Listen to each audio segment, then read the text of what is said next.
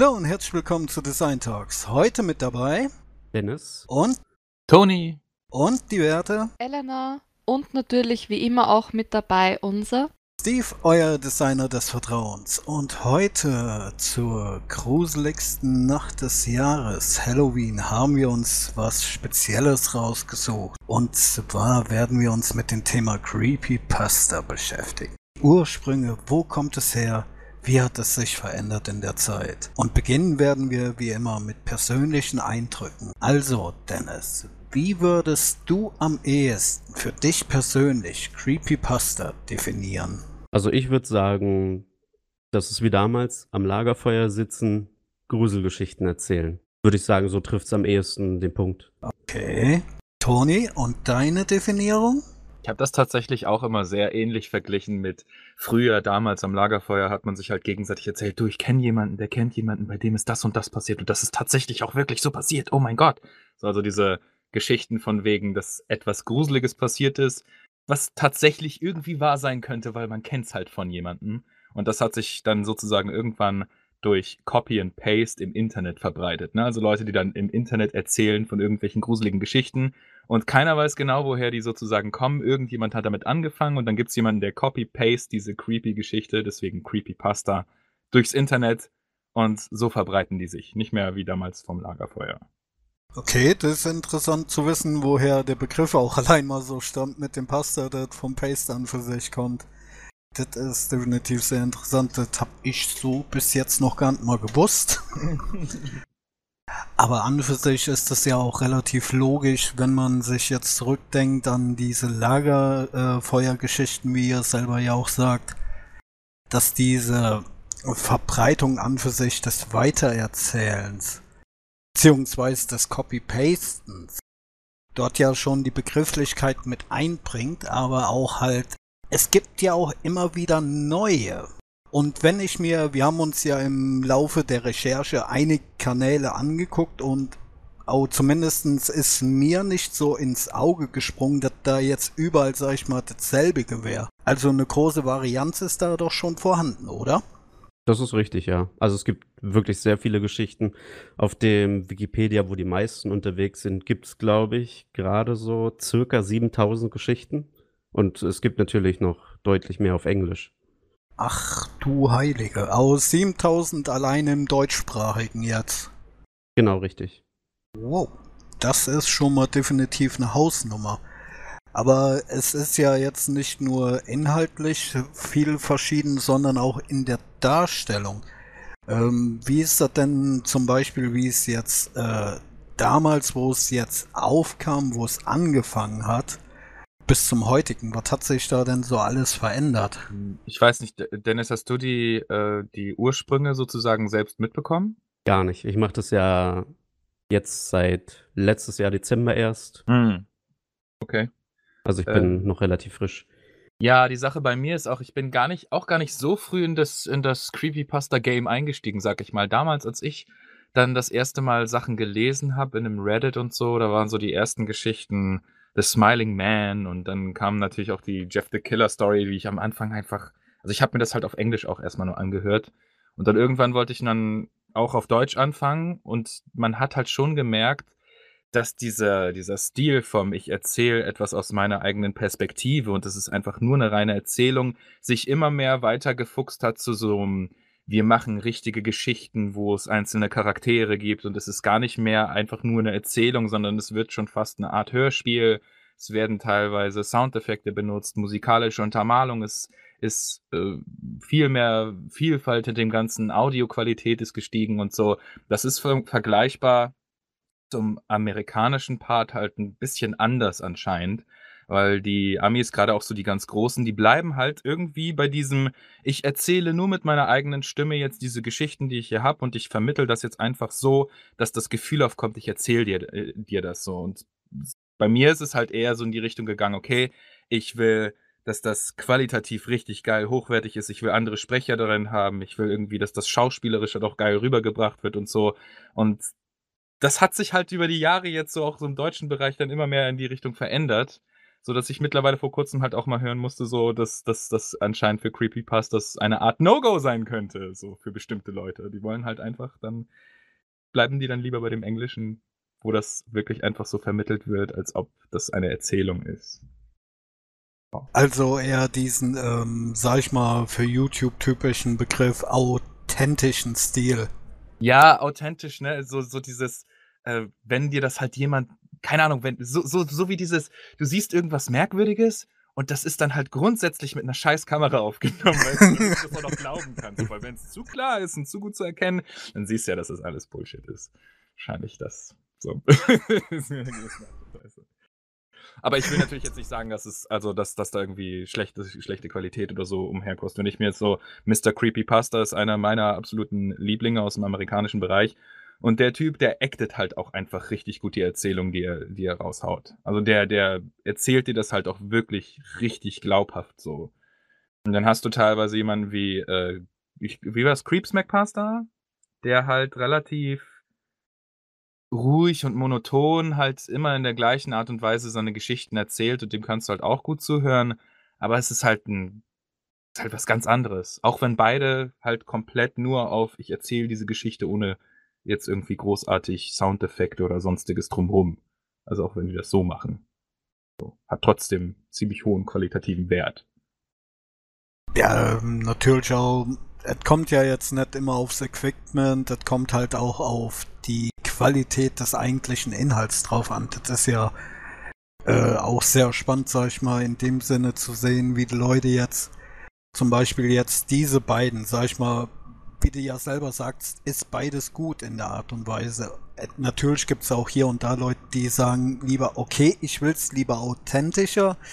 Die anderen dann lieber, ich will es ein bisschen rauschfreier haben. Mhm. Ja. Wie ist das denn bei euch selbst so gewesen, der Werdegang jetzt in der Zeit? Dennis, möchtest du vielleicht anfangen? Ähm, Werdegang inwie inwiefern meinst du das genau? Ähm, wie du jetzt zum Creepypasta kamst, aber sag ich mal von der grundlegenden Idee, hey, ich mach das jetzt, ähm, bis zum heutigen, was sich so in deinem Denken, sag ich mal, von äh, Geschichte zu Geschichte halt verändert hat. Mhm, mhm okay. Ähm, ja, wie hat alles angefangen? Im Endeffekt, ähm, ich wollte immer irgendwie immer irgendwas als Hobby machen, speziell auch mit YouTube zusammen. Und irgendwann kam jemand auf mich zu und hat gemeint, du hast eine geniale Stimme, du musst irgendwas damit tun. Und dann habe ich das, ich habe halt so vor mich hin überlegt und irgendwie dachte ich, ja, keine Kamera, das wäre schon mal gut einfach nur Geschichten erzählen. Ähm, dann auch, ich habe immer das Grusel-Genre eigentlich gemocht, also gern irgendwie Horrorfilme oder sowas geguckt. Und irgendwie kam man dann so auf die Idee und dann hat man zum ersten Mal Creepypasta irgendwo gelesen, gehört, weil zuvor kannte ich das auch noch nicht. Das war für mich auch tatsächlich unbekannt. Ähm, ja, wie hat das angefangen? mit einer schlechten Qualität. Auch sehr anfängermäßig oder sehr amateurhaft natürlich vorgelesen. Die ersten paar Geschichten äh, auch mit einem Headset. Anfangs noch. Ähm, ja, und irgendwann. Man, man recherchiert halt, man googelt, ähm, was kann man verbessern, also im Sinne von, wie kann man noch besser sprechen, wie kann man besser betonen quasi es besser rüberkommt. Mhm. Und ja, das hat sich äh, über die Zeit sehr äh, gut entwickelt gehabt. Auf jeden Fall. Oder ja. Okay. Also ich denke mal, Entwicklung ins Gute ist immer das Beste und jetzt bei den meisten und ich denke bei dir ist auch hörbar und äh, beziehungsweise auch sehbar in den Vide Entschuldigung, in den Videos und Toni, wie sieht das bei dir aus? Hm, ich bin ja jetzt mittlerweile schon vier Jahre dabei. Und mittlerweile ist es bei mir auch jetzt schon so wieder am Abklingen, dass ich, wenn ich was produziere, das halt erstmal so wesentlich mehr Zeit in Anspruch nimmt, weil ich da ziemlich viele andere Aspekte noch mit reinbeziehe jetzt mittlerweile. Also gerade wenn es so um so den Design-Aspekt, die Gäste und alles drum und drum geht. Aber es fing an hatte vorher mal einen Let's Play-Kanal auf Englisch und habe da, äh, Horrorspiele gespielt. Das war das war das war auch eine Zeit, das war witzig, aber, ähm, im Endeffekt hat es mir nicht wirklich so viel Spaß gemacht, irgendwie die ganze Zeit den Unterhalter vor der Kamera zu machen, während ich irgendwelche Spiele spiele. Vor allen Dingen wollten die Leute immer nur das gleiche Spiel sehen, was mich auch ein bisschen geärgert hat. Und dann irgendwann dachte ich so: „Ich will aber ich will aber irgendwie mich kreativ ausleben und auf YouTube finde ich eigentlich eine coole Sache, weil du kriegst halt immer direkt Feedback und du hast halt immer irgendwie so einzelne Projektpakete. Ne? Du machst irgendwie so ein Video fertig, das geht hoch, du kannst direkt sehen, was die Leute davon halten und dann kannst du gucken, dass du dich irgendwie anpasst und ein bisschen erforscht, okay, ich habe hier eine irgendeine bestimmte Art von Zielgruppe und für die muss ich jetzt irgendwie schauen, dass ich da meine Kreativität, meine Hobbys irgendwie zu was Interessantem verpacken kann. Und zu dem gleichen Zeitraum war es halt auch so, dass ich damals dann Creepypastas im englischen Bereich entdeckt hatte und dann gesagt habe, okay, weißt du was? Ich gucke mir mal den deutschen Bereich an. Und von dem deutschen Bereich, damals, da waren halt die, die aktiv waren, waren so Weltenbruch, Hellchester, Nightmare Apes, Imagoala, äh, Kima Ray, der sich dann irgendwann in Tales of Horror umbenannt hat und so und einige andere Größen, die waren dann schon mittlerweile an dem Punkt, wo sie komplett raus sind. Da gab es tatsächlich auch mal einen Kanal, der hieß irgendwie Creepypasta Deutsch. Der war richtig groß, da ist der Typ einfach auch irgendwie verschwunden. Keiner weiß irgendwie mehr, wo der ist. Oder ich glaube, es gibt Leute, die haben noch irgendwie halbwegs Kontakt zu dem und wissen, was der so macht. Aber äh, MGGLP und, und German Creepypasta und so, so relativ größere, die zu dem Bereich halt also aktiv gewesen sind, die sind da gerade alle am Absterben oder am Aufhören gewesen. Und ich kam da halt in diesen Bereich rein und dachte mir halt so, das klingt doch eigentlich alles ganz cool. Ich glaube, ich krieg das auch ganz gut hin. Da habe ich dann angefangen, halt einfach aus dem Wiki mir die ersten Creepypastas rauszuschnappen und vorzulesen. Und da ich den, äh, das Rode NT1A halt noch von meinem anderen Kanal hatte, hatte ich halt von vornherein schon eine passable Mikrofonqualität. Ich benutze immer noch das gleiche Mikro von damals. Vier Jahre, immer noch da. Immer noch cooler Sound. Ist also, obwohl das was ist, was ich wahrscheinlich als nächstes Mal upgraden müsste. Ja, äh, genau. Also, fing mit Rode NT1A tatsächlich an und äh, vorlesemäßig, da hat sich über die Jahre halt sehr oft viel verändert. Irgendwann kam der Punkt, wo ich mehr Druck hinter meiner Stimme hatte und irgendwie gefühlt jeden Satz, also in einem Satz jedes Wort betont habe. Das wäre so, als würde ich jedes einzelne Wort tun. Weißt du, das habe ich halt konstant durch eine gesamte Geschichte durchgezogen und ich dachte, das ist gut. Ich dachte, ich bin besser geworden. Und dann irgendwann kam halt ein Punkt, wo ich auch mal wirklich äh, Workshops besucht habe. Die gingen dann eher so in Synchrontraining rein, also in die, die Sprecherschiene. Und da waren dann halt Leute, die mir gesagt haben, ey, du machst da gerade das, du fakest, wenn du jedes Wort einzeln betonst. Das klingt ganz schön bescheuert. Und dann habe ich halt darauf geachtet und äh, mir diese Tipps zu Herzen genommen und immer wieder versucht, an mir zu arbeiten über die Jahre, dass sich das halt so weit entwickelt hat, dass ich mittlerweile auch halt Jobs, richtige Sprecherjobs in Studios mache und so. Ja, das hat sich über, über die vier Jahre halt ständig weiterentwickelt. Also es gab immer irgendwie was, wo mir was aufgefallen ist, wo ich gemerkt habe, okay, da stimmt irgendwie was nicht oder die Erzählart ist nicht so wirklich das Wahre und so weiter und so fort. Also was das anbelangt. Man kann natürlich jetzt auch noch über die Qualität von den einzelnen Geschichten sprechen, aber mhm. das, ich glaube, das würde ganz schön viel sprengen insgesamt. Die Grenze ähm, Synchronsprecher und Creepypasta ist generell recht dünn, oder? Äh, wie, wie meinst du? Also meinst du, dass wenn man Creepypastas vertont, man wahrscheinlich, äh, also wenn man da drin gut ist, dass man relativ gut in den Synchronbereich reinkommt? Ja, und auch das Interesse, glaube ich, öfter da ist, oder? Also ich kenne zwei andere auch im Creepy, äh, Creepypasta-Genre, die machen halt nicht nur das. Mhm. Und ähm, bei beiden war einfach auch, also vor allem bei einem sehr das Interesse auch, ähm, dass er halt in den Synchronsprecherbereich geht, da das ein oder andere auch macht. Ich habe das halt schon öfter auch im Zusammenhang irgendwie mitbekommen. Mhm, also ich würde das jetzt nicht so direkt unterschreiben. Das, was mir halt den Weg dahin geöffnet hat, war, dass ich konstant mit meiner Stimme einfach gearbeitet habe und daran gearbeitet habe und ich sozusagen dann für Studios nachher so interessant war mit meinen Sprachproben. Äh, also bei, sagen wir mal so, ab dem Punkt, wo ich mich beworben habe, war es halt so, die fragen halt immer direkt erstmal, hast du eine Schauspielausbildung? Oder was hast du bisher gemacht? Ne? So, hast du irgendwas, kannst du irgendwas vorweisen oder kommst du einfach nur und sagst, du willst kein sprechen? Weil dann nehmen die dich natürlich nicht. Und dann werden sie sich auch deine Sprachproben nicht anhören, weil sie denken, du bist irgend so ein Hampelmann. Aber ich konnte halt sagen, ja, ich habe mich halt schon drei Jahre lang, ne, oder zu dem, ja, das war letztes Jahr, wo ich angefangen habe, drei Jahre lang schon konstant mit eigenen Hörspielprojekten auseinandergesetzt und die produziert, habe bei anderen Amateurprojekten mitgesprochen und so und konnte zumindest sagen, ich komme jetzt nicht einfach nur aus Luft raus, sondern ich sag so, ich habe halt irgendwie schon eine gewisse Art von Erfahrung und habe mich drei Jahre lang immer noch damit auseinandergesetzt. Das ist nicht so, dass ich halt gar keinen Plan habe. Und dadurch war das, das, Interesse zumindest so da, dass sie sagen können, okay, weißt du was, wir wollen mal schauen, was deine Sprachproben hergeben. Und die Sprachproben waren dann überzeugend genug, dass sie mal gesagt haben, okay, jetzt wollen wir dich einfach mal in einem Job testen. Dann bist du das erste Mal im Studio und dann kannst du das erste Mal tatsächlich mal irgendwas machen und dann ist es zufälligerweise nur so, dass du einen einzigen Satz bekommst, der heißt so, wow, ich werfe einen Stein auf irgendeinem Typen und sag, Tourista non grata, Alter. Das, war so einer meiner ersten einzelnen Sätze, die ich in einem Studio sprechen durfte. Und die anderen waren halt alles Mengentakes. Also, wenn dann zum Beispiel eine Party ist, Leute im Hintergrund einfach miteinander reden und dann redest du halt irgendeinen Kram und du wirst eigentlich in der Serie niemals wirklich gehört oder in dem Film, weil einfach durcheinander reden und du einfach nur Atmo machst. So, das sind die ersten Erfahrungen im Studio. Und dieser Schritt war halt einfach wirklich nur, dass ich sagen konnte, ich hatte drei Jahre lang bereits Erfahrung in dem Bereich und was getan.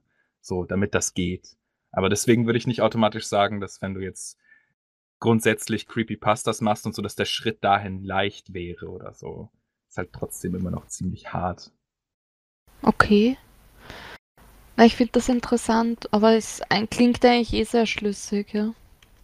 Ja, also ich meine, es gibt ja auch sehr viele, die Fan-Dub-Sachen machen. Da, bei solchen Sachen habe ich halt auch schon mitgesprochen, dass, was halt eigentlich viel mehr synchron ist. Ne? Du hast halt irgendwie eine Szene aus irgendeiner Serie oder einem Anime und vertonst die neu oder so.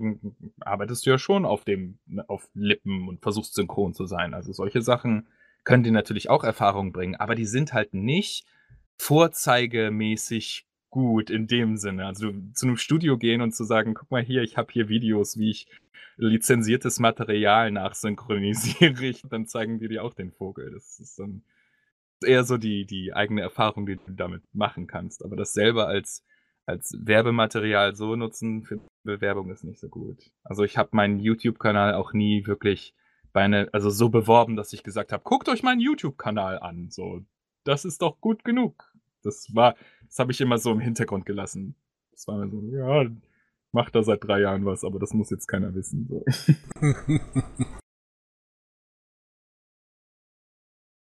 ja, das, das wäre das, glaube ich.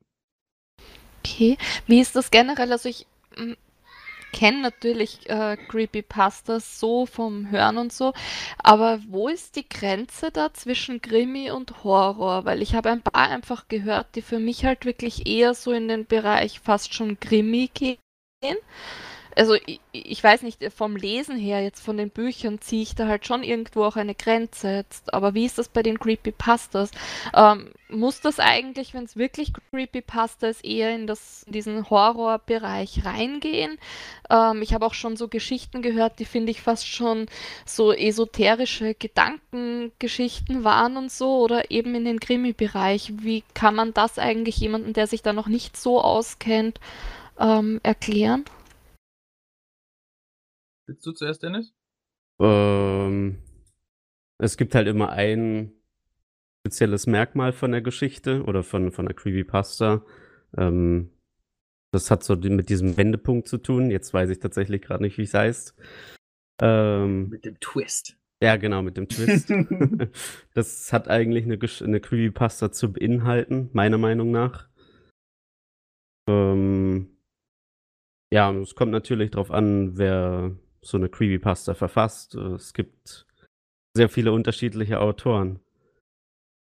Eher Amateur oder vielleicht doch eher schon fast Profi. Hm. Schwierig. Äh, ich würde sagen, also ich verstehe schon, wenn man jetzt Creepypasta so ganz speziell nehmen will und du sagst, okay, du hast jetzt die klassische Creepypasta, ja, dann wird es wahrscheinlich erstmal da drin etwas geben, was in der Vergangenheit liegt, wo man so ein bisschen selbst auch triggern kann, ne? Irgendwelche alten Kinderserien, irgendwelche alten Videospiele, irgendwas, was du in den 90ern oder in deiner Kindheit gemacht hast. So, wo dann irgendwas in dieser Geschichte passiert, wo du dann plötzlich ein bisschen anders auf deine Vergangenheit blickst und dir so ein Schauer über den Rücken läuft und da eben halt ein Twist drin ist, der die Story komplett auf den Kopf wirft. Das ist so das Bild von einer Creepypasta. Aber mittlerweile, von dem, was ich heutzutage halt alles schon so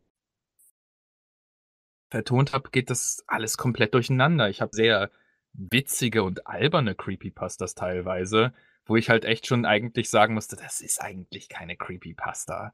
Und auch das ist viel, viel mehr ein Krimi, ist viel zu real in dem Sinne und gar nicht, hat gar nichts Übernatürliches drin. Das ist doch auch irgendwie nicht so das Wahre.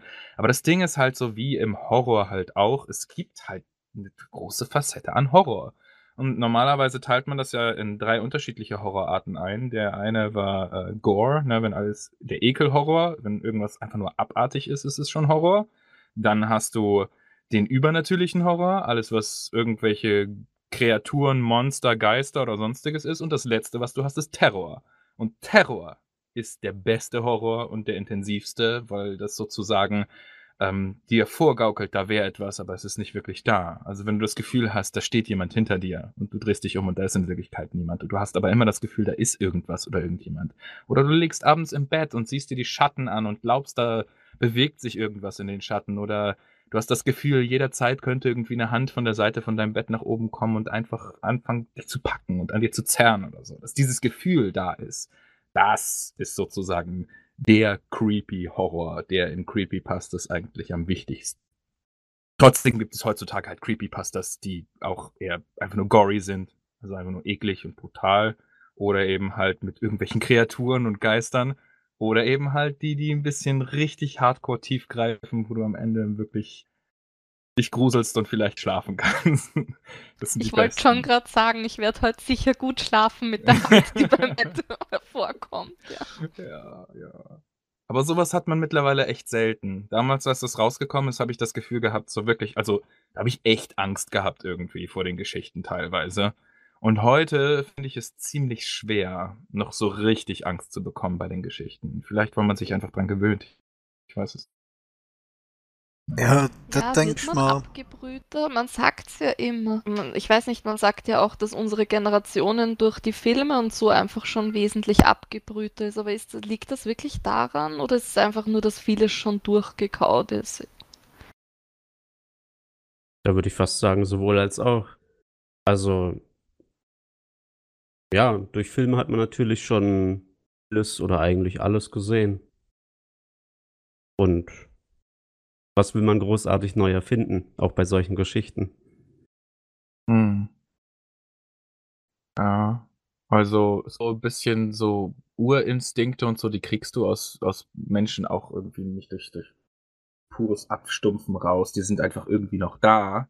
Schon, dass sich gerade Horror, was auch Filme angeht, über die Jahre ziemlich was verändert hat. Es gibt so ein paar einzelne Filme, die richtig, richtig fies sind und wirklich noch ordentlich Angst einjagen, also auch meiner Meinung nach. Also wer Hereditary zum Beispiel gesehen hat, oder ich habe jetzt vor kurzem The Lodge gesehen, das ist von den zwei Zwillingsregisseurinnen, die ähm, unter anderem auch Ich sehe, ich sehe gemacht haben.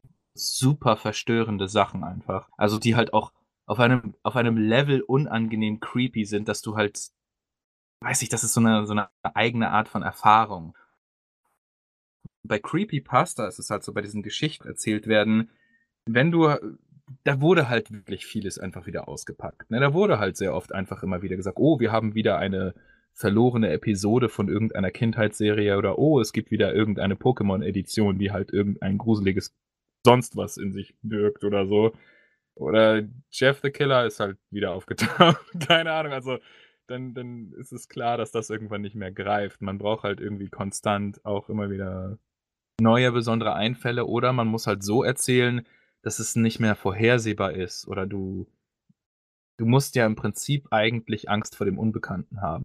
Du musst eine Geschichte hören und eine Sorge haben, was mit dir passieren könnte in dieser Geschichte, aber du weißt es halt einfach nicht und wirst halt voll von den Socken gehauen.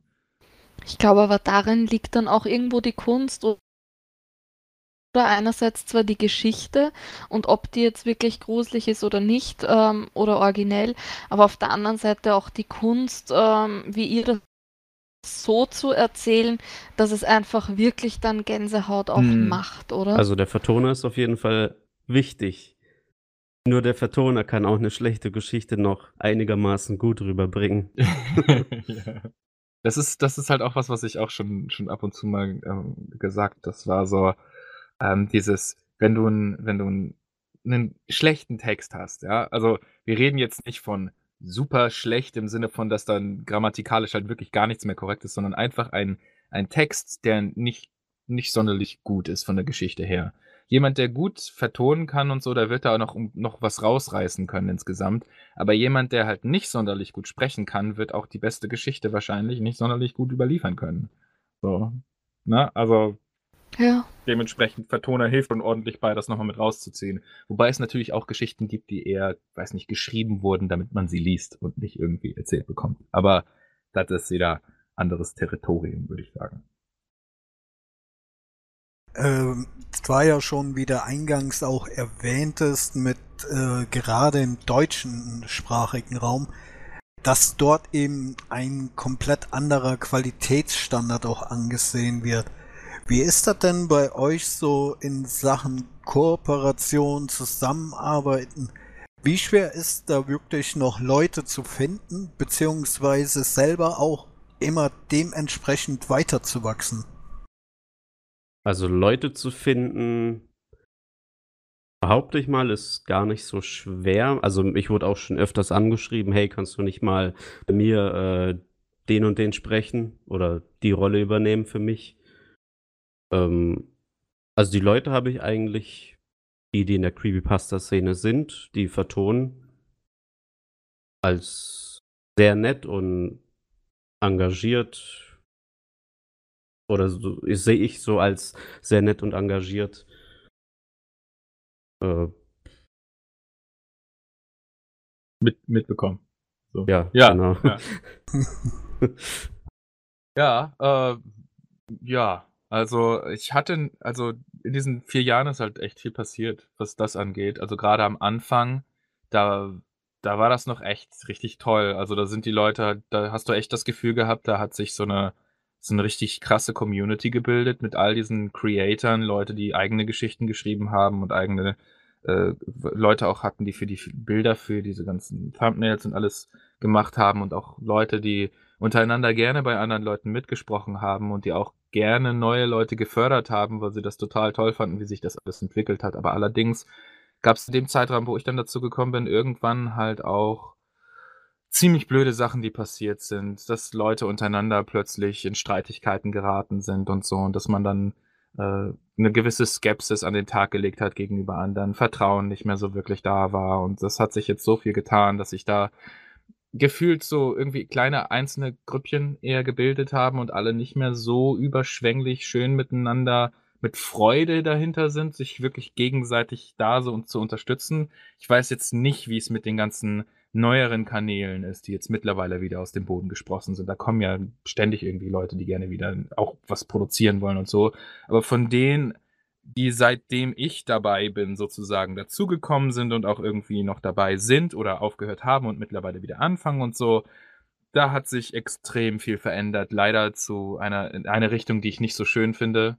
Äh, da war ich selber aber halt auch mit dran beteiligt. So, ich bin selber auch schuld an einigen Sachen, die da passiert sind.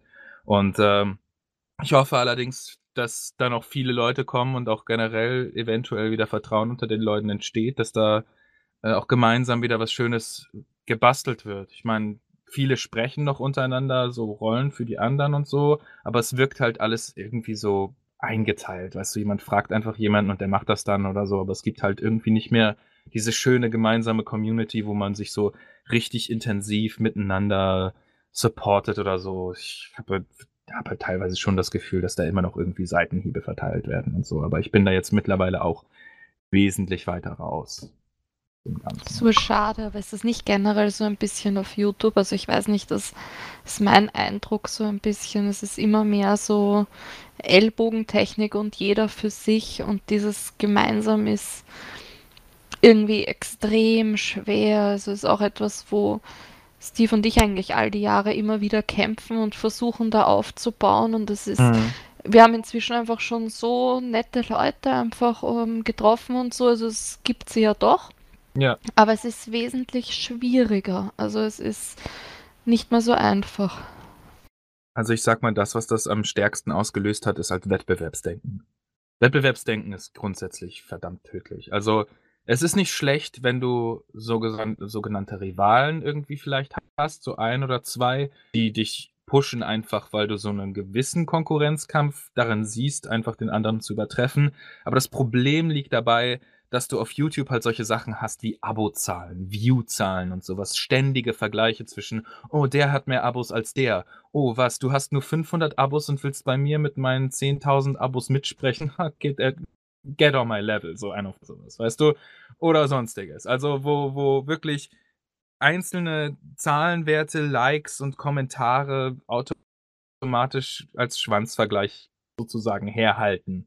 Und das ist, das ist halt tödlich. Das ist tödlich für alles. Also, wenn man ich, ich empfehle halt jedem, dass man, dass man wirklich versucht, einfach von diesen Zahlen wegzuschauen. Es ist natürlich schön für einen selbst, wenn man merkt, oh, ich habe jetzt endlich meine ersten 1000 geknackt oder meine ersten 100 und so. Das ist alles gerade am Anfang noch echt richtig, richtig schön. Und irgendwann kommst du an einen Punkt, wo das dann halt gar nicht mehr irgendwie so wichtig ist und dann irgendwie nur noch so ein, so ein direkter Vergleich zwischen einzelnen Content-Creatern ist. Also das ist halt total schade. Also wenn man sich davon distanzieren kann, und mit Leidenschaft an seinen Projekten weiterstehen kann, dann ist das alles richtig, richtig gut. Aber YouTube ist halt gefährlich, was diesen Wettbewerbsgedanken angeht. Lustig, ähm, wie du es erwähnst, weil eben ich kenne Steve von einer YouTuber-Community, also von einer Plattform. Und genau da hatten wir mal das Thema, ob es auf YouTube sowas wie Konkurrenz gibt. Und da haben halt ganz viele Nein, wieso und gar nicht. Und ähm, die Zuschauer switchen ja eh zwischen den Kanälen und wieso Konkurrenz in dem Sinn. Aber ich habe auch den Eindruck, also auch so zwischen den YouTubern, Bekanntschaften und so, die man halt hat und die man ähm, nach der Zeit kennenlernt. Ähm, wie du sagst, so schön, es ist wirklich ein reiner Schwanzvergleich an Zahlen und an dem auch jeder gemessen wird. Ja. Mhm. Ich weiß aber natürlich jetzt nicht, wie das bei also ich meine, ich habe 15.000 so. Ich weiß jetzt nicht, wie das ist, wenn man wirklich zu den ganz Großen gehört. Ne, also wenn du jetzt irgendwie bei über 100.000 bist und aufwärts oder oder keine Ahnung, 50.000, 60.000 oder so, also wenn es so so anfängt, einfach nur generell irgendwie an Abos reinzuregnen und du das läuft halt einfach irgendwie glaube, dass da sich schon irgendwie bei den ganz Großen so eine gewisse Art von YouTube-Community gebildet hat, ne, wo Namen einen einfach generell schon was sagen. Aber wir reden hier jetzt über, weiß nicht, Creepypasta-Szene, da ist das Größte bei, weiß nicht, irgend, also irgendwas unter 100 100.000 auf jeden Fall noch, oder? Ja. Also ich zähle jetzt nicht Creepypasta Punch da rein, weil der macht keine Creepypastas. Das ist, das ist richtig. Kann man ja, es gibt jetzt natürlich gibt es ja noch den äh, World Creepypasta mit 140.000 oder sowas. Stimmt, stimmt, stimmt, Aber du musst auch sehen, der macht das schon, ich weiß nicht, sieben Jahre oder irgendwas. Mm. Die Leute verschwinden auch wieder. Die haben halt mal irgendwann mal vor vier, fünf Jahren den Abo-Button mm. gedrückt, aber die gucken nicht mehr. Ja, und ich denke, die Szene ist gar nicht mehr so groß. Also die deutsche Szene zumindest glaube ich nicht, dass das so groß ist. Ja, ich weiß halt auch nicht, wie sich das generell aktuell weiterentwickelt. Also ich bin ja sowieso auch nur so sporadisch teilweise. Also ich sitze an meinen Projekten und mache die dann halt mal mittlerweile, ne? Aber ich bin ja jetzt nicht mehr so aktiv, wie ich vorher war. Dementsprechend ja. weiß ich auch nicht, wie jetzt aktuell neue Kanäle auftauchen, wie äh, viel Views oder zusätzliche Abonnentenschübe da reinkommen oder nicht. Das ist kann ich, kann ich nur ganz schwer sagen. Dazu kommen ja auch viele Kanäle, die einen ganz anderen Content haben und mal eine Creepypasta machen, oder? Ja. So, so im Oktober kommen die ganzen Leute. Zu Halloween. So, so, dann kommen sie mit solchen, solchen Videos, wie dem hier gerade. ja? Erwischt. Ja, ja, ja. Aber es ist, ja, ja, tatsächlich. Also an Halloween, so zur Halloween-Zeit, ist so der Zeitpunkt, wo äh, generell irgendwie einfach Creepypastas mal vertont werden, weil sich, weil sich die meisten wahrscheinlich denken, hey, ist doch eine lustige Idee, mal zu Halloween eine Gruselgeschichte vorlesen oder so. Ja. Das habe ich tatsächlich selber auch schon mal gemacht auf meinem Kanal als Special. ja, es, es, spricht auch nichts dagegen, ist doch cool. Aber ähm, ich muss mal auch so sagen, ähm, ihr macht das ja auch ähm, kontinuierlich in dem Sinne halt. Und die Qualität, wie ihr ja auch, auch sagtet, im deutschen Raum sehr hoch. Und ähm, okay, die kommen da zwar wahrscheinlich dann wieder äh, die typ typischen Lifestyle-Tuber, die irgendwas von Momo und was weiß ich erzählen, die sieht man dann wieder in den Trends. Ja. Im ja. Oktober, das ist ganz klar. Ähm, aber bei euch, äh, ihr, ihr schreibt ja auch selber teilweise eure Geschichten, oder? Also, bisher noch nicht. noch gar keine. Also, also ich habe an die sechs. Aber ich habe über 150 Geschichten auf meinem Kanal oder so. Ich habe keine Ahnung. Also sechs eigene und die meisten wurden mir. Du musst dir mal vorstellen. Okay, wir, wir, wir fassen mal ganz kurz zusammen. Was muss denn jemand machen, der einen Creepypasta-Kanal betreibt? Okay, nehmen wir mal an, ja, du würdest deine Geschichten alle selbst schreiben. Das ist halt schon mal einfach gar nicht so einfach. Schreib mal eine komplette Geschichte, ja? Schreib mal eine Geschichte, die so, weiß nicht, zehn Minuten lang ist. So, das ist nicht unbedingt einfach für jeden. Das ist die erste Sache. Aber nehmen wir mal an, das kannst du. Nehmen wir mal an, du schaffst das locker an einem Tag, an einem Wochenende einfach eine Geschichte, die zehn Minuten lang ist, runterzuschreiben und die ist halt, kann man machen, kann man vorlesen, ist ganz cool. So, dann musst du die Geschichte natürlich noch aufnehmen und vorlesen auf einer möglichst guten Art und Weise, ne, muss ja überzeugen, die, der ganze Kram.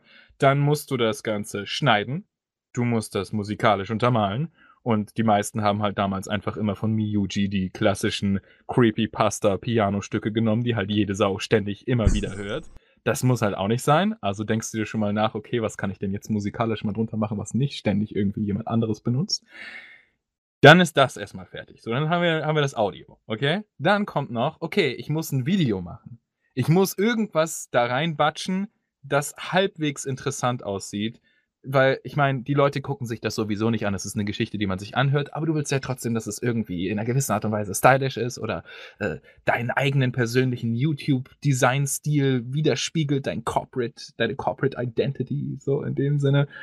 Und äh, musst dann auch noch Thumbnails machen und das kannst du halt dann auch noch, wenn du den Kram hochlädst, möglichst gut bewerben an Leute, ne? Irgendwie über Twitter, über Facebook, über Instagram und was weiß ich nicht mal. Das alles raushauen und irgendwie an die Leute bringen, damit sich das verbreitet.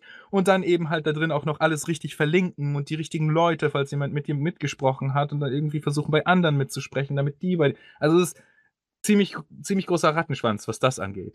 Und deswegen ich bin teilweise schon relativ froh, wenn ich halt einfach bei den Geschichten zumindest sagen kann, okay, ich habe hier jetzt eine Geschichte, die habe ich nicht selbst geschrieben, aber ich muss mich jetzt halt sozusagen mit dem, was dieser Autor da rausgehauen hat, mit dem muss ich mich auseinandersetzen und es schaffen, das richtig gut rüberzubringen.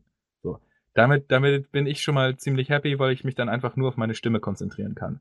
Dass ich dann am, Nach dann im Nachhinein halt alles noch schneiden darf, ist halt auch richtig anstrengend. Am liebsten hätte ich jemanden, der einfach meinen Scheiß schneidet und mich in Ruhe dem Kram. Das hätte ich tatsächlich auch am liebsten. Das, das wäre sehr anstrengend. Ah. Ich weiß auch nicht, wie, wie oft ich bei mir mein Design alleine geändert habe. Locker viermal oder so. Also da hat sich ständig das Design geändert, weil ich nie wirklich zufrieden war oder immer was Neues ausprobieren wollte. Was auch das Problem ist, eine gute Creepypasta finden. ja, ja. Ah, das glaube ich, dass das nicht leicht ist. Ja, also gehen wir mal davon aus, dass im Creepypasta-Wiki von diesen 7000 Geschichten vielleicht nur 20% brauchbar sind oder so. Und du wühlst dich dann erstmal durch ganz viele durch und liest die auch. Also die alleine durchzulesen nimmt ja auch schon Zeit, ne? Und dann liest du dir so eine komplette Geschichte durch und merkst vielleicht schon in der ersten Hälfte, ja, da sollte vielleicht mal jemand nochmal Korrektur lesen oder sich Feedback holen oder so und das nochmal überarbeiten, nächste Geschichte. Und da wühlst du dich halt auch dumm und dämlich. Also es gab eine Zeit, wo mal gesagt wurde, im Creepypasta-Wiki kannst du dir keine Geschichten holen, weil da fast nur Schund drin wäre. Aber das ist halt eine etwas böse Unterstellung, die ich so nicht direkt unterschreiben will, sonst schickt man mir noch einen Mob hinterher. Okay, wie ist das eigentlich? Gruselt man sich selbst noch? Also, ja, gruselt ihr euch noch bei den Geschichten? Ähm, Also ich würde sagen, es gibt Geschichten, wo das funktioniert, die dir tatsächlich noch Gänsehaut äh, bringen. Aber bei mir ist es natürlich ein bisschen anders. Ähm, es gibt ja verschiedene Vertoner oder verschiedene Sprecher quasi oder Hörbuchsprecher. Der eine, der liest sich die Geschichte vorher durch und der andere halt nicht. Und ich bin tatsächlich einer, äh, ich lese mir das vorher nicht durch. Ich vertone das dann. Also ich nehme eine Geschichte und vertone das. Das Blöde ist natürlich daran, erwischst du eine schlechte Geschichte, dann musst du irgendwann abbrechen und brauchst eine neue Geschichte. Ich ziehe das dann immer eiskalt durch, mir egal, ob die Geschichte scheiße ja, Also ich meine, ich habe das auch schon oft gemacht. Ich habe eher so, ich bin in Creepypasta-Wiki unterwegs gewesen, habe meistens immer so nach empfohlenen Geschichten gesucht oder welche, die mal Pasta des Monats wurden, weil da konntest du dir sicher sein, okay, das sind dann wohl auch Geschichten, die gut geschrieben sind. So. Das und stimmt. du willst ja auch nicht ständig irgendwie nur Geschichten vorlesen, die irgendwie nur dir persönlich gefallen könnten, sondern vielleicht auch einfach äh, ein breites Spektrum erreichen. Ne? Also mal liest du irgendwie was vor, was eher nur einfach irgendwie auf Ekel aus ist, dann liest du mal was vor, was ein bisschen mehr auf Monster und Geister aus ist. So, kann ja auch cool sein. Und manchmal dann nimmst du halt einfach irgendwas, was dir vor die Nase läuft und guckst mal, was bei rumkommt. So. Und ich habe halt auch es ist bei mir auch so, dass ich die Geschichten meistens nicht vorher durchlese. Und das liegt auch daran, dass wenn ich in ein Studio komme oder ich ein Hörbuch vorlesen müsste oder sowas, du hast auch nicht die Zeit, dir das vorher durchzulesen. Du sitzt da und du musst das sofort machen. So, okay, es gibt Hörbuchjobs, da kriegst, kannst du dir vorher selber das Buch irgendwie kaufen und das komplette Buch lesen. Aber wenn du es vorlesen musst, hast du auch nicht unbedingt direkt im Kopf, wie jeder einzelne Satz wieder aufgebaut ist. Du musst halt also eigentlich on the go vorlesen können. Das ist halt ein wichtiges Skill. Und das ist auch cool so. Ja. Finde ich eigentlich irrsinnig genial. Ich wusste nicht, dass ähm, es da einfach ja, wirklich auch Vertoner gibt, die das ähm, quasi zum ersten Mal lesen. Das macht es ja irgendwie noch ähm, ja, authentischer und so. Also ich finde das eigentlich einen tollen ähm, Aspekt dran. Jetzt höre ich das zumindest ganz anders. Wenn ich jetzt eine Creepypasta höre, zum Beispiel von euch, und das mhm. mit dem Wissen, hört man sich das ganz anders dann wieder an.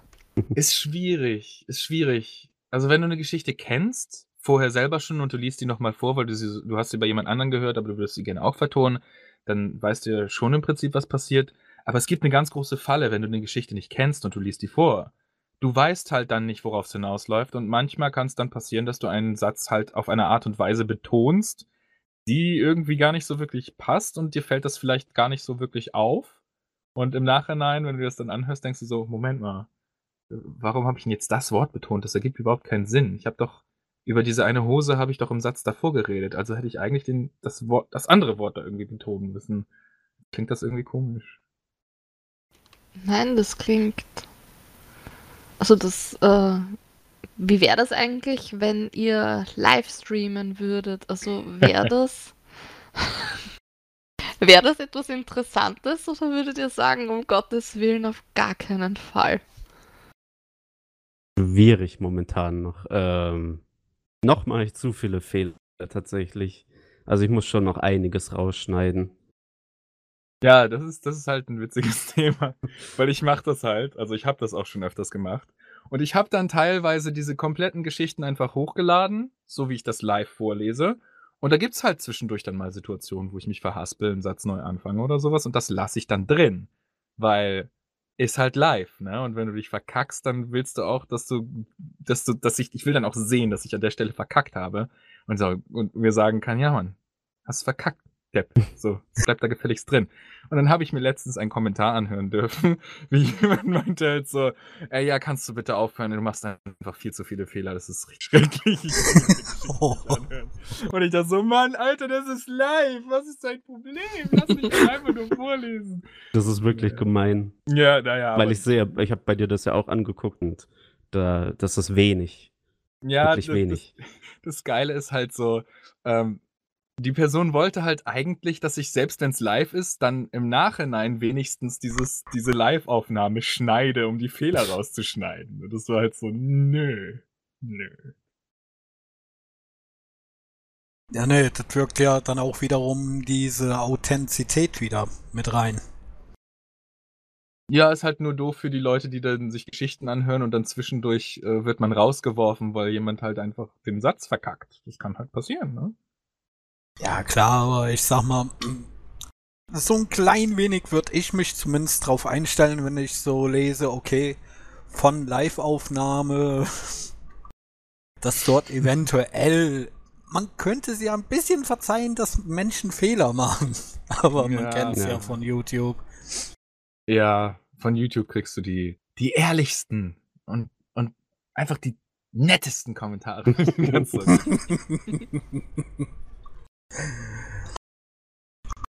Naja, was ich eben eigentlich sagen wollte mit den ähm, Geschichten, wo ich da schon nachgefragt hatte. Ihr habt ja auch noch im Nachhinein erzählt, genau das, worauf ich eigentlich hinaus wollte. Wie der ganze Ablauf ist. Das, das Schneiden, das Vertonen, die Musik, dies, jenes, was ihr da noch alles dran hängt.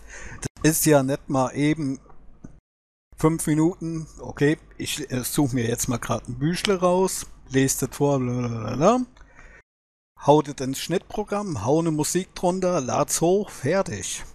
Das ist ja wirklich schon, ähm, auch wie jetzt hier gerade bestimmt im deutschen Raum, schon wesentlich professionelleres Genre, äh, sag ich mal, wie manch anderes, wie zum Beispiel wir hier mit unserem Podcast ja ganz locker und beim Schnitt relativ simpel vorgehen, achtet ihr ja wirklich auf die kleinsten Sachen, auf die genaue Betonung.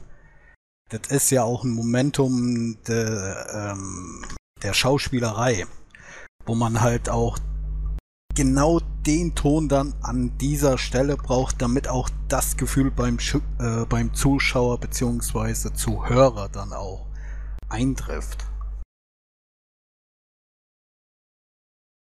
Mhm. Ja. Also, was so diesen, diesen ganzen Ablauf angeht, da gibt es halt, man kann halt noch mehr ins Detail gehen, ne? Also wie, wie dieser ganze Ablauf ab, abläuft. Aber es ist halt, es ist halt äh, schwierig. Du, du musst halt auf, bei der Musik darauf achten, dass du natürlich irgendwie Sachen benutzen darfst, dass du die richtig verlinkst. Oder vielleicht hast du ein Abo bei Epidemic Sound. Yo, sponsor me. Nein, äh, na, und, und hast dann monatlich irgendwie deine 13 Dollar, die du zahlst, damit du irgendwie Soundeffekte und die Musik da noch runterziehen kannst. Dann musst du natürlich auf die Bilder gucken, die du benutzen kannst oder ob du Videomaterial benutzen darfst. Ist das von Pixabay? Musst du die Quelle mit angeben? Musst du sie nicht mit angeben? Brauchst du eine schriftliche Erlaubnis? Brauchst du eine Lizenz? Musst du das bezahlen? Das- Da ist halt auch echt noch viel Rattenschwanz ja hinter, hinten dran insgesamt einfach. Ja, es gibt auch gefährliche Sachen, wie ich nehme mal ein Buch in die Hand und vertone mal los. Da Oh ja. können auch ganz üble Dinge auf dich zukommen mit Mhm. großen Klagen. Ich meine, wer würde das nicht gern machen? Weißt du, dir einfach irgendwie Harry Potter schnappen und so und einfach mal anfangen, Harry Potter vorzulesen? das wäre doch, wär doch, wär doch mal ganz nice eigentlich. Oder Stephen King. Ich hätte Bock, jetzt irgendwie was von Stephen King vorzulesen, aber darfst du nicht. Das ist natürlich auch die eine Sache mit den Lizenzen, wo man dann natürlich auch bei euch, äh, sag ich mal, hinten dran auch noch einen gewissen Rattenschwanz dran hat. Das kennt man ja bei anderen zum Beispiel nur von der Musik oder Bildmaterial. Was in Zukunft bei euch ja, ich weiß gar nicht, ob ihr das, bei das jetzt schon so mitbekommen habt, mit der, äh, mit den Quality of Content Richtlinien von YouTube. Dass die? kann ich gerne aufklären, aber es geht halt darum, dass die den Algorithmus jetzt immer mehr drauf trainieren und auch was Monetarisierung und so angeht, dass dort halt ähm, Standbilder oder äh, repetitiver Content aus sich wiederholende Bilder nicht mehr gern gesehen sind. Oh, Okay, Oha. krass. Oh, krass.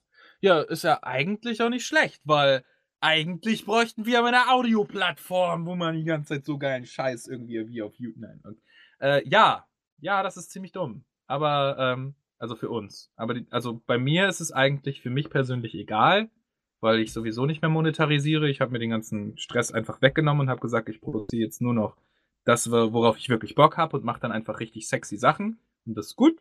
So. Und ja, dann schaut man einfach, wen man erreicht und wer, wer Bock drauf hat. So, das ist, das ist jetzt so das, worüber ich mir, wenn überhaupt, Gedanken mache. Hauptsache, es gibt Leute, die das halt noch, noch sehen wollen und feiern und meistens landet das bei mindestens 1000 Viewern insgesamt und das sind halt trotzdem schon eine verdammte Menge an Leuten, ne? Auch wenn das für YouTube-Verhältnisse jetzt vielleicht nur nett ist. Ja, trotzdem 1000 Leute. Man muss ja immer wieder sagen, stellt euch die 1000 Leute mal bei euch im Raum vor. Ja, genau. Richtig, ja. Ja, ist das, was ich mir immer sage, weil, weil man vergisst ja während dieser ganzen YouTube-Szene total, wie viele Leute man eigentlich trotzdem auch als Kleinkanal erreicht, Mhm. ja, was man ja im normalen Leben nie würde. Also, Das darf man auch nie aus den Augen verlieren. Auch du, du siehst da eine Zahl, was weiß ich, 600, 800 oder so und du denkst, oh ja, könnte schon noch mehr sein, aber du musst dir klar werden, das ist, jede Zahl ist eine Person. ja, man vergisst das, Ja. finde ich, in dem Kampf immer so ein bisschen. Also wie Toni, wie du schon vorher auch sagtest, es ist auch echt so, ich meine, früher waren für mich so 100 Abonnenten unerreichbar. Dann war es die 500er Marke, wo ich dachte, 500 Abos, also wenn es so weit mal kommt. Und dann war es irgendwie die Tausender-Grenze. Und okay, mit dem Hauptkanal habe ich nicht, aber mit dem Nebenkanal habe ich halt ähm, die 1000 erreicht vor ein paar Mhm. Monaten. Und jetzt ist das irgendwie so, jetzt hat man die 1000. Und jetzt ist irgendwie schon gar kein 100er Schritt mehr wichtig. Jetzt denkt man schon, ja, aber wann erreiche ich endlich 2000? Und ich weiß nicht, man, man beginnt das ähm, oft zu vergessen und wertzuschätzen, Mhm. wie, wie weit man da eigentlich schon ist und wie viele Leute man erreicht. Ja? Also das fällt mir immer mehr auf und auch wenn ich mich mit anderen unterhalte, es ist, es ist irre, wie man das oft schnell Ja. aus dem Blick irgendwie verliert. Mhm. Äh, da ist ja die eine Seite, aber zur anderen Seite denke ich mal, ist auch jeder froh über jeden Kommentar irgendwo, auch wenn man jetzt noch am Wachsen ist. Bei den ganz Großen, da ist ja halt schon mehr eine Mühe oder Fleißarbeit. Und die sehen das Ganze ja dann auch schon wieder etwas professioneller, beziehungsweise ähm, geschäftsmäßiger, wie jetzt zum Beispiel ich oder Elena. Mhm. Ja, was, was man auch feststellt, was ziemlich, naja, eigentlich irgendwie ein bisschen traurig ist. Ich habe jetzt in der Zeit, in der ich das gemacht habe, da gibt's halt einzelne ähm, User, die eine Zeit lang halt echt viel da waren und aktiv und die Namen auch einfach, die man sich dann merkt und du merkst dann irgendwann, dass die Leute einfach plötzlich weg sind und nicht mehr da sind und dann kommen andere und so. Ah, vielleicht sind es Leute, die wachsen aus dem Interesse von dem Ganzen raus oder Vielleicht äh, haben die Leute auch einfach irgendwie keine Lust mehr, sich deinen Kram anzuhören oder so, aber es gibt so, so, so Zeiträume, gerade wenn ich so live streame und so, ich begrüße die Leute halt auch immer möglichst alle einzeln, wenn es geht. Ähm, da sieht man halt auch bestimmte Leute, die einfach immer wiederkommen und manchmal taucht irgendjemand auf, wo ich denke, oh mein Gott, den ich habe ich ja schon seit gefühlt einem Jahr auf jeden Fall nicht mehr gesehen. Wie cool, dass du mal wieder da bist. Also, das ist halt so dieses einzelne Leute appreciaten, ne? anstatt irgendwie einfach nur große Zahlen zu sehen. Weil ganz am Anfang, da gab es bei mir auch den Zeitraum, wo ich dann regelmäßig auf Social Blade war und immer geguckt habe, oh, wie viele Abos habe ich jetzt in diesem Monat? Okay, wenn das so weiterläuft und ich so und so viele Videos hochlade, dann werde ich jedem Video da irgendwie so und so viele Abos dazu bekommen. Bin ich schon bald bei 2000 Abos. Oh, das wäre natürlich super toll. Aber kommt halt eigentlich nichts gegenüber diese, die einzelnen Leute irgendwie wirklich zu erleben und mitzubekommen. So, das finde ich tatsächlich auch viel schöner. Ist ja auch ein bisschen eine Krankheit, dass man sich gerade auf die Abozahl so versteift, obwohl ja eigentlich die Klicks ja doch auch mehr Aussage haben. Sowieso dann auch einzelne Leute, ähm, treue Zuschauer und so, aber warum eigentlich gerade so die Abozahl? Also eigentlich die Zahl, die wirklich, ähm, ich weiß nicht, irgendwer hat das so schön einmal ausgedrückt und gesagt, das ist ja eigentlich nur die Zahl von Leuten, die halt benachrichtigt werden wollen von einem, aber inwiefern soll das eigentlich viel Aussage haben? ne? Mhm.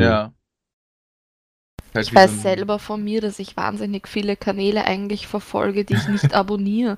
Also Ja. die ich ähm, immer wieder reinschaue, aber ja, würde ich alles abonnieren, was mich interessiert, ähm, wäre das dann wieder total unüberschaubar und da, da, das macht es so ad absurdum irgendwie, die Abozahl. Also Wo ihr ja auch eben sagtet, dass der größte Kanal in dem Raum so um die 200k wäre. Allgemein gesehen ist das ja mittlerweile schon Pipifax, kann man fast sagen. Wenn man sich zum Beispiel anschaut, jetzt letztens ein PewDiePie, der jetzt seine 100 Millionen da hat, wenn man jetzt wirklich rein von den Zahlen geht. Das ist halt Pewds, ne? Da, kann, kannst du nicht. Das ist halt PewDiePie. Er ist so, keine Ahnung, sowas wie der, weiß nicht, der, der Lord des Internets geworden oder so mittlerweile. Ja klar, aber auch allgemein ist ja das Wachstum, wenn man sich auch die Deutschszene früher zu heute anschaut. Äh, was haben wir da damals Leute mit 10.000 Abos, die waren da. 2011, ja. die haben wir gefeiert wie sonst was. Das waren die Götter hoch 10. Mhm. Während man heute 10.000 hat, ach ja, der hat 10.000, oh, süßer kleiner Kanal. ja. Aber das ist ja dann auch immer in den Nischen halt, je nachdem wie groß diese Nischen sind, ist dann ja auch immer nur eine gewisse Interessensgruppe und die sieht ja dann auch, okay, der hat schon die 10.000, für die ist es dann wiederum interessant, auch mal kleinere Kanäle anzuschauen. Mhm. Äh, das hatten wir auch bei unserer Recherche, wo wir geguckt haben, die verschiedensten Kanäle im Creepypasta-Genre. Äh, wir waren anfangs teilweise überrascht, dass das doch, ähm, sag ich mal, so relativ noch klein geblieben ist.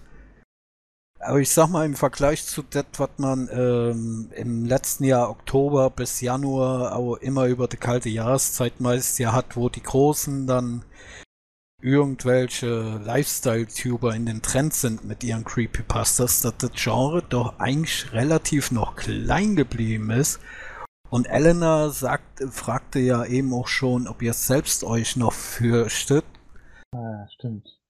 Und ich denke mal, da ist auch bei den Zuschauern diese Abhärtung, wie wir sie ja auch schon hatten, ein Stückchen weit fortgeschritten, aber macht es eigentlich irgendwo auch so den Reiz aus zu sagen, hey, kann jetzt mal richtig in dem Fall die Emotion Angst oder Ekel oder was weiß ich halt beim Zuschauer, beim Zuhörer hervorrufen, nur dass ich es nur mit den ähm, jetzt fehlt mir das Wort Audio ja, nur durch, also du meinst generell, ja, dass genau. nur durch Audio Leute zum. Das ist halt das Coole, ne? Ich hab's ich glaube, das letzte, was mir eine der letzten Sachen, die ich audiotechnisch gehört habe, wo die Idee mich einfach auch krass verstört hat, war äh, ich weiß jetzt nicht mehr, wie es genau heißt. Äh, das ging darum ist auch auf Spotify, um, äh, so 'ne so 'n Hörspielprojekt, wo die so 360, äh, Audio, äh, genommen haben, ne? Und die haben die in 'nem Haus mitten in 'nem Raum gestellt. Und dann haben die schauspieltechnisch halt einfach in diesem Raum eine Szene ausgespielt, wie sich einfach Leute an den Tisch setzen, sich zusammen unterhalten und so. Und es war so ein bisschen ein auf Blair Witch Project. Es gab so dieses eine Haus, was wohl verflucht sein soll und keine Ahnung, und die sind am Anfang am Anfang einfach in ihren Büros so und schnacken dann miteinander und du hörst halt einfach, wie sie um dich rumsitzen und sich unterhalten und du fühlst dich, als ob du einfach da drin sitzt und denen zuhörst. So, das war halt schon ziemlich real, also hat sich sehr realistisch angefühlt, wenn du die Augen zu hast und du hast das Gefühl, du sitzt oder liegst einfach da mitten in einem Raum, wo die Leute sich unterhalten. Und denkst dir dann halt deinen Teil. Und dann kommt es irgendwann, wo sie in dieses Haus reingehen. Und wie sie in die einzelnen Räume reingehen. Und dann reden sie halt davon, wie sie diese Mikrofone durch die Nacht lang anlassen. Und du hörst halt einfach dann zwischendurch so einzelne Aufnahmen von der Nacht. Und du hörst dann einfach, wie irgendjemand durchs Zimmer geht schlafwandelnd und irgendwelche Sachen vor sich her flüstert und du hast keine Ahnung, was das soll und du liegst in deinem Bett und hörst das und denkst dir so, what the fuck is going on? Du hast die Augen auf und denkst, irgendjemand ist in deinem Zimmer, aber es ist halt einfach nur diese Aufnahme. Und das, die Idee davon, das, das ist meiner Meinung nach eine Sache, in die man vielleicht horrortechnisch investieren sollte. Und dann gibt ja auch ASMR und so, ne, diese Stereo-Geschichten, wo Leute einfach irgendwie dein Ohr flüstern und irgendwelche netten Geräuschchen machen, die dir eben halt so ein angenehmes Gefühl geben sollen. Stell dir das mal in Horror vor. Stell dir mal vor, du kriegst eine Geschichte einfach so erzählt, als würdest du in einem Raum mit einem Irren sitzen oder sowas. Das könnte halt ziemlich, ziemlich cool sein. Das klingt, oh, wäre aber echt eine geile Idee, glaube ich. Also das wäre wirklich, wenn man sich dann an Halloween auch sowas gibt, so ein richtiges eben ähm, ASMR Creepypasta. Nicht ASMR Creepypasta, aber ich meine im Sinne von, du hast einfach diesen 360 Grad irgendwie, du kannst den ganzen Raum hören. Du könntest theoretisch einfach nur hören, wie oben auf einem Schrank irgendwas umkippt. Und es klingt halt wirklich auch für dich, als ob es genau von dort herkommt. Und nicht einfach, ich habe jetzt mir ein Geräusch genommen, so wie ich das mache, aus äh, von, von äh, irgendwelchen Internetseiten oder so, wo irgendwas umfällt und versucht das nachzuäffen, sondern du hast es halt tatsächlich wirklich auch so, deswegen klingt es so authentisch. Stimmt, ja. Ja, voll. Oder eben die Mischung. Du erzählst eben dann eine Creepypasta mit den ganzen Geräuschen, was dann auch richtig an den richtigen Stellen passiert. Ja, vom Geräusch, die Tür geht auf und so und eben auch, ja, mit diesem 160 Grad oder ja, mit diesen Mikros ja, halt. Ja. Es gibt, es gibt eine Sache, die ich halt tatsächlich immer mal ausprobieren wollte, aber ich glaube, da wird es richtig viele Dislikes geben. Ähm, das wäre, es gibt ja so diese Schlafinducer-Sachen, ne? So Leute, die dir halt irgendwie positive Sachen erzählen, damit du einschläfst und oh. schön ist. Und jetzt stell dir das mal, stell dir mal vor, du kriegst einen Albtraum-Inducer. Du legst dich ins Bett und willst schlafen und dir wird einfach eine Atmosphäre gegeben, die halt so gruselig und creepy ist, dass du im Prinzip eigentlich einen Albtraum bekommen müsstest. Aber als Halloween-Special, ich finde, ja, das wäre doch eine Idee, ja, oder? Ja, das ist halt so eine Sache, über die ich mittlerweile halt auch schon nachgedacht habe, aber es ist halt, ich stelle mir halt vor, dass keiner sich das anhören will. Die sitzen dann da, hören sich das für ein paar Minuten an und denken so, nee, Mann, nee, Mann, geh mal, geh mal weg mit dem Scheiß. Das wird zu creepy. Aber das wäre halt voll cool. Das wäre das wär eine Sache, die müsste man mal echt mal ausprobieren. Ich meine, ich meine, ich habe nicht gerne Albträume, ne? Aber wenn ich einen Albtraum gehabt habe und ich wach davon auf und sowas, dann fühle ich mich auch ziemlich scheiße. Aber manchmal denke ich mir so, so, so, so ein netter Albtraum, so, ein Kick, ne, den könnte ich ruhig gerne mal haben irgendwie. Ich finde, es sind manchmal dann auch die Ideen, wo man denkt, dass der Ur-Shitstorm kommt und dass niemand sich anhören will, die dann wirklich durch die Decke rasen. Also ich, ich habe das schon oft erlebt und ich stelle mir die Idee geil vor. Ich mir tatsächlich auch, ja. Ich müsste mir so ein, so ein 360-Grad-Mikro holen und dann muss ich mir was überlegen. Halloween ist ja bald. Ah, Halloween ja. ist ja heute, Leute! Heute ist Halloween. Ich hoffe, ihr habt alle einen wunderschaurigen Tag. Oder? Das kommt doch heute an. Das kommt doch an Halloween raus hier, oder? Ich glaube an Halloween oder kurz vorher haben wir gesagt. Kurz vor. Es ist noch nicht Halloween, aber Halloween ist bald. genau, und dann schaut auf jeden Fall zum Beispiel vom Kanal, auf den Kanal von Toni, vielleicht. Ja, vielleicht ist das dann passiert, ich weiß. Who knows? Kann gruselig werden. Also ich weiß schon mal, dass ich heute Nacht schlecht schlafen werde. oh Gott, allein die Idee.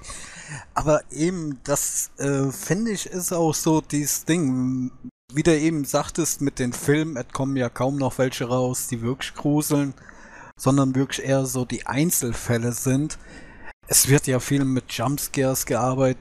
Da habe ich zum Beispiel jetzt letztens von Gamesünden über Man of Medan zu dem Spiel und da hat der ja mittlerweile auch für solche Horrorspiele Jumpscare-Counters drin. Ja. Und der Unterschied ja zwischen dem visuellen und den audiotechnischen.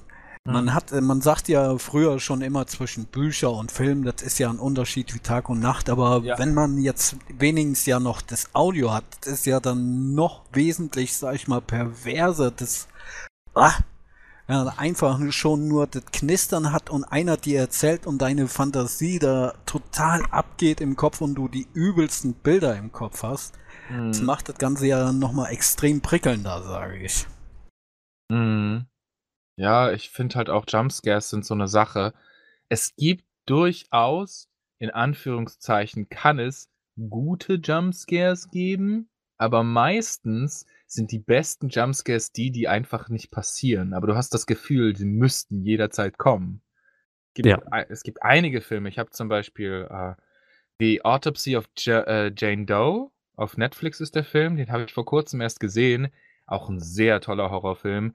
Jetzt, ich würde jetzt nicht sagen, so über creepy oder sowas, aber ein sehr cooles Konzept und eine sehr coole Geschichte und auch sehr schöne Atmo in drin da gab es halt auch einen Moment in diesem Film, wo du echt gedacht hast, oh shit, jetzt kommt dieses Ich zöger hinaus bis zu einem Jumpscare, wo dir einfach so BOOM ins Gesicht irgendwas reingedonnert wird und so. Und es war halt einfach, du wusstest, jetzt müsste er kommen. Und es ist was passiert und du hast halt auch irgendwas gesehen, was halt creepy sein soll, aber es kam kein Soundeffekt, es kam nichts, sondern es ist einfach nur so, so was ganz Simples gewesen und du hast dich auch nicht krass erschreckt, aber du dachtest so, oh shit. Okay, here we go. Weißt du? So, mhm. so gut. Schön. So was.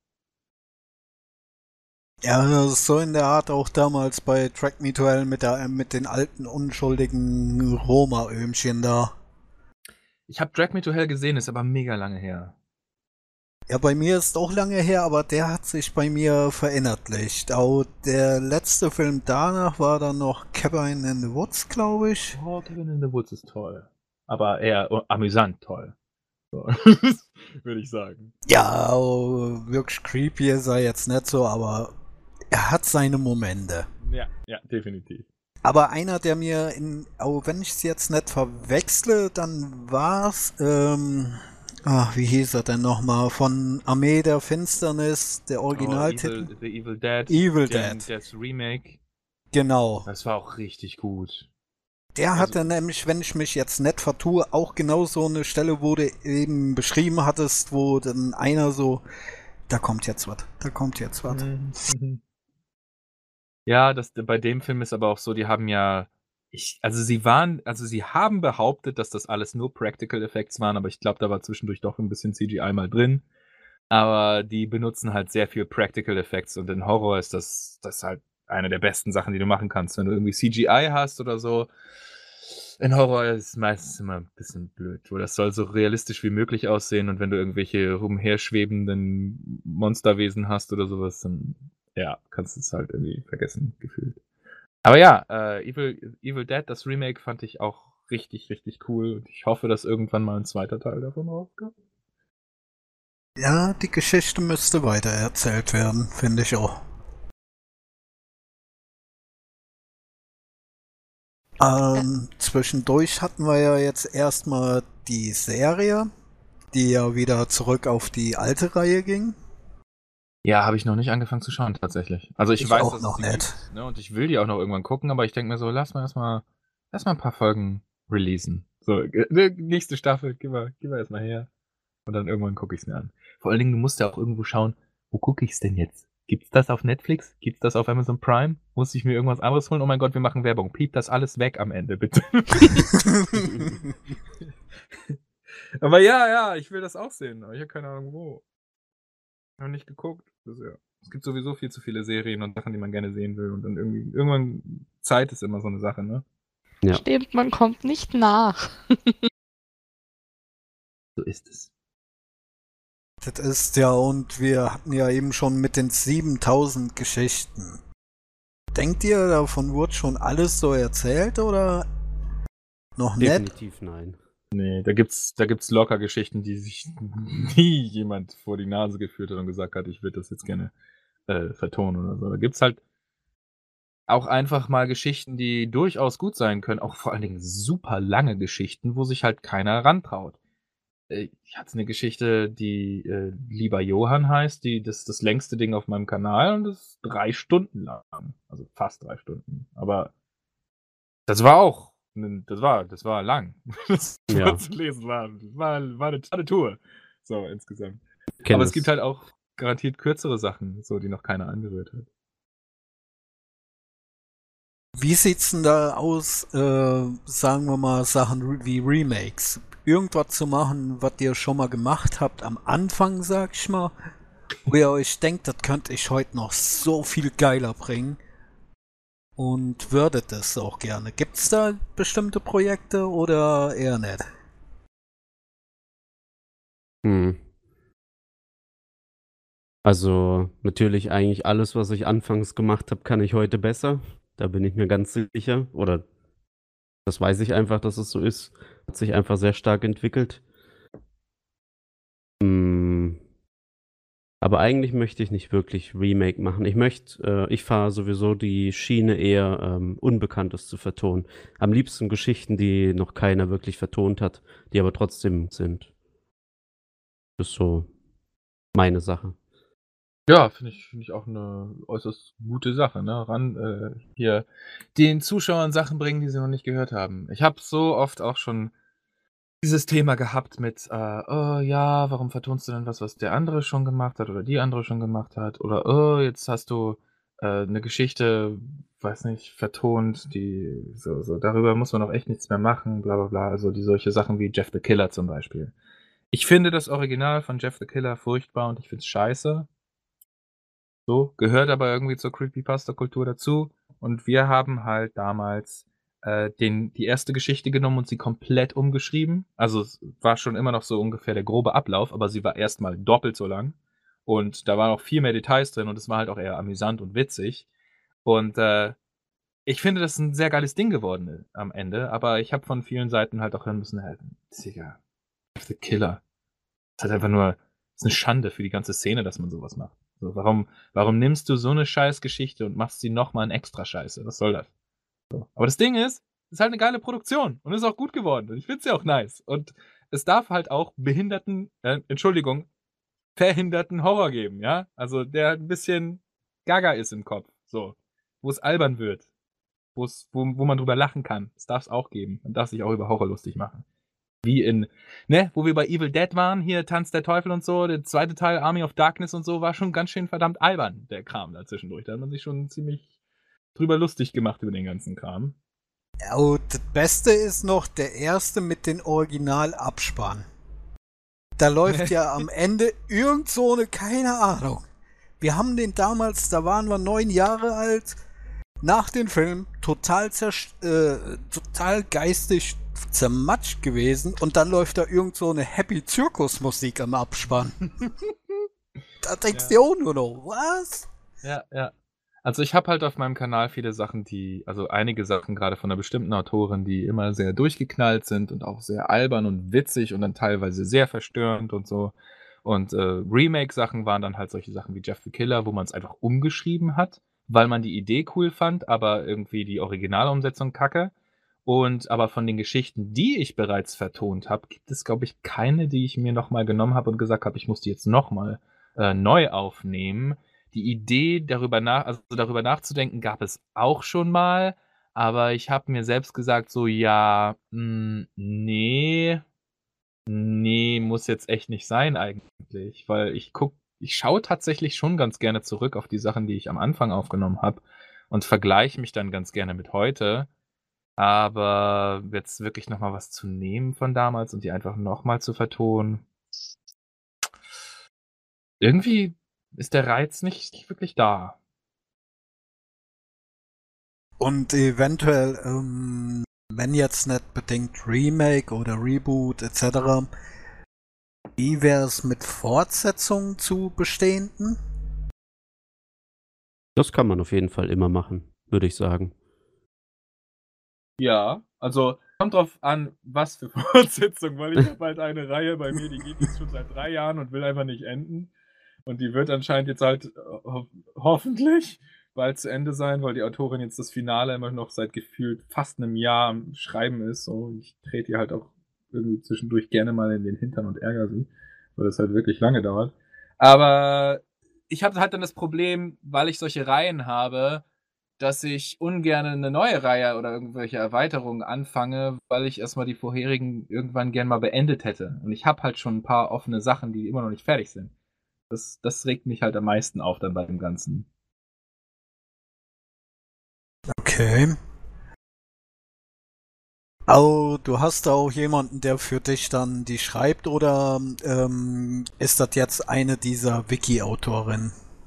Äh, das ist tatsächlich eine, die die für mich schreibt. Also, sie schreibt halt auch teilweise so auf ihrem eigenen Blog und so was. Aber die packt das, soweit ich weiß, nicht ins Wiki, beziehungsweise hat es mal ins Wiki gepackt und macht das jetzt nicht mehr. Äh, die ist halt bei mir, weil das und also, ich war halt auch mal mit der zusammen, so. Und dann hat man halt gemeinsam auch irgendwie an dem Ganzen gearbeitet und sie hat halt gern geschrieben und sie hat halt auch 'nen sehr eigenen Stil, aber sie sie sie dreht halt gerne am Rad mit ihren Geschichten. Sagen wir mal so. Oh, die Chemie passt definitiv. Ja, ja, ja. Aber, äh, also, von den Geschichten her ist halt immer so 'ne Sache, wie willst du 'ne Fortsetzung machen, wenn wenn die nicht geschrieben wurde? Dann müsstest du sie selbst schreiben. So in dem Sinne. Oder vielleicht ist, ist eine Reihe dann schon abgeschlossen. Ist halt auch so eine Sache, ne? Schwierig ist dann halt, wenn du auch noch Gastsprecher hast. Und mhm. der ein oder andere hat vielleicht aufgehört oder mhm. man verändert sich über die Zeit. Ja, oder man kann, man kommt nicht mehr so gut miteinander aus. das gibt's wahrscheinlich auch. Ja, Ja. das- Ja, ja, ja. Toni, Ja, du wolltest noch was? nein, ich habe gesagt, ja. Ach so, Das ist- ja. Das ist das Ja zum Abschluss von dieser Sektion. Frage. Wunderbar. äh, Thema Abschluss. Ich denke mal, nähern wir uns auch langsam so dem Ende. Ah, okay. Und da wäre es doch eigentlich recht interessant zu wissen, wie würdet ihr euch jetzt fernab von dem, was wir jetzt schon an technischen Möglichkeiten und Ideen zwischendrin hatten, was würdet ihr euch denn so für die Zukunft äh, der Szene des Creepypastas noch wünschen? Also für die, für die, für die ganze Szene jetzt? Mhm. Okay. Ja. Ähm, Oder auch für euch oder so. Also, Ja, ja.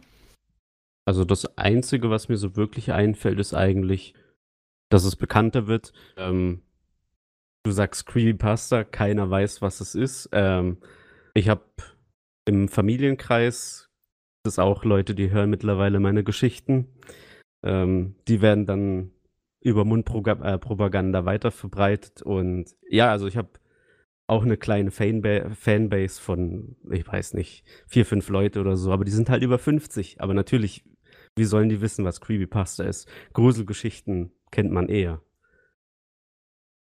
Also, ja, dass das irgendwie bekannter wird oder dass. Weiß nicht, wie das gehen soll. Mhm. Also ist natürlich schön, wenn, wenn größeres Augenmerk auf diesen Bereich der Szene irgendwie gesetzt wird und Leute halt erkennen, dass es sowas gibt. Weil solche Sachen wie Hörspiele unter anderem ja zum Beispiel auch eine sehr große Nischenbewegung ist. Hörspiele hat sehr viel, haben sehr viel mit Nostalgie zu tun, ne? Also gerade für mich so, ich bin ja jetzt mittlerweile, werde ich 32 jetzt bald. Und ich habe äh, damals als Kind natürlich ganz viele Hörspiele gehört auf, auf Kassette und sowas. Und äh, solche Sachen über Audible, Hörbücher und sowas, die kommen ja langsam alle wieder so ein bisschen ins Rennen, Podcasts und so, ne, sind mittlerweile halt auch schon beliebter geworden. Aber dass das Augenmerk halt auch so auf diesen Horroraspekt, auf Creepypasta irgendwie ein bisschen gelenkt wird, wäre natürlich eine schöne Sache, so insgesamt. Aber ich sehe aktuell halt eher, dass da es da einmal eine richtig krasse Welle gegeben hat damals, so für Creepypastas, da ging das richtig aufwärts. Dann hat sich das mittlerweile irgendwie so ziemlich gesetzt und seitdem passiert irgendwie nicht so viel. Ich habe das Gefühl, da muss es bald einfach irgendwie was, was Neues geben oder irgendwas, was, was diesen, den Horroraspekt für Creepypastas wieder interessanter macht. Ich meine, es gab ja auch die Zeit, als damals die Eight Pages rausgekommen ist, ne? Dieses Slender-Spiel von Slenderman, wo man im Wald rumgelaufen ist und die Papiere eingesammelt hat und so. Das war so die, die Hochzeit für Creepypasta-Sachen. Das war, da lief das ordentlich. Aber heute kriegt davon jetzt nicht mehr so diese Welle mit, wie sie damals halt äh, geflogen ist. Na, eventuell ja zu Halloween. 360 Grad Mikrofon. Ja, okay, gut. Ich sag dir, was ich, was ich mir, was ich mir wünsche, ist, äh, dass sich die Creepypasta-Community mit den Creatoren, dass sich das wieder zu was Großem gemeinsam irgendwie bildet.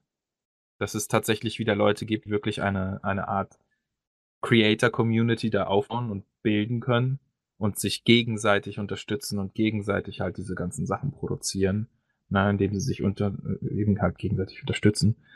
Und ähm, dass dann, also ob es nun qualitativ hochwertiger durch Equipment oder sonstiges wird, ist halt eigentlich nicht so im Vordergrund. Jeder wird da seine eigene Art und Weise haben, wie er gerne seine Geschichten macht. Einige wollen halt eher Soundeffekte einbauen, andere eher lieber nicht. Ist auch alles vollkommen in Ordnung so. Aber cool wäre halt, wenn noch mal irgendwie, also für mich speziell, irgendwas Besonderes passiert. Ich würde zum Beispiel gerne auch mal versuchen, irgendwie zu schauen, ob man nicht irgendwie eine tolle Kombination machen kann, auch was mit Kamera irgendwie zu basteln. Ich wollte damals ich hatte mal eine ganz kurze Phase, da habe ich so ein bisschen einen auf Geschichten aus der Gruft gemacht. Da habe ich am Anfang immer die Leute direkt angesprochen und habe gesagt so: „Na, Freaks, so, heute gibt's mal wieder eine geile Geschichte. Was ist los? Wir sind hier gerade im Wald, ich habe gerade einen Hasen erschossen. Habe ich euch schon die Geschichte erzählt von dem Jäger, der irgendwie einem Monsterwildschwein begegnet ist?“ Und dann ging die Geschichte los. So, das wäre jetzt natürlich nur eine grob alberne Variante von dem. Ich habe natürlich viel interessantere Sachen damals gesagt, aber ihr wisst, was ich meine. Ne? So, so Geschichten aus der Gruft, der alte Gruft, die dir irgendwie eine Geschichte, gruselige Geschichte erzählt und es halt auch so aufzieht. Das fand ich ziemlich cool. Und es wäre doch bestimmt auch richtig nice. Das hat ja auch mal hier Creepypasta Punch in der Art und Weise gemacht mit seinem Punch-Faktor, das Unfassbare oder keine Ahnung, Unschlagbare. wo er vor der Kamera aufgetaucht ist und dann eben halt gesagt hat, wir erzählen euch jetzt drei Geschichten und so und so viele, eine davon ist falsch, eine davon ist wahr. Dass er am Anfang halt einmal vor der Kamera war und dann kamen halt diese Geschichten und dann am Ende wieder vor der Kamera und dann war Schluss. Also das ist so eine, eine Kombi aus vor der Kamera und einfach nur hören ist. Das fände ich interessant noch. So gesehen könnte es sich ja wirklich in verschiedenste Richtungen auch entwickeln. Ja, das stimmt.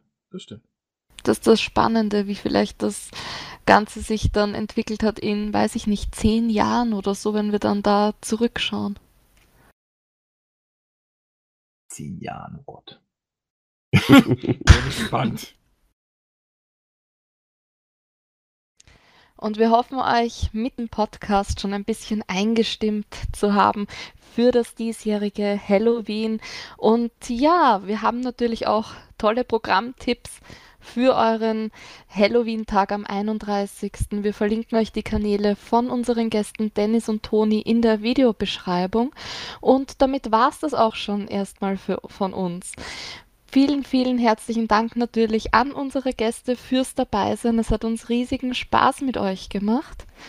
Und ja, uns interessiert natürlich auch eure Meinung zu dem Creepypasta-Genre. Schreibt uns gerne in die Kommentare, liebe Zuschauer. Und damit verabschieden wir uns.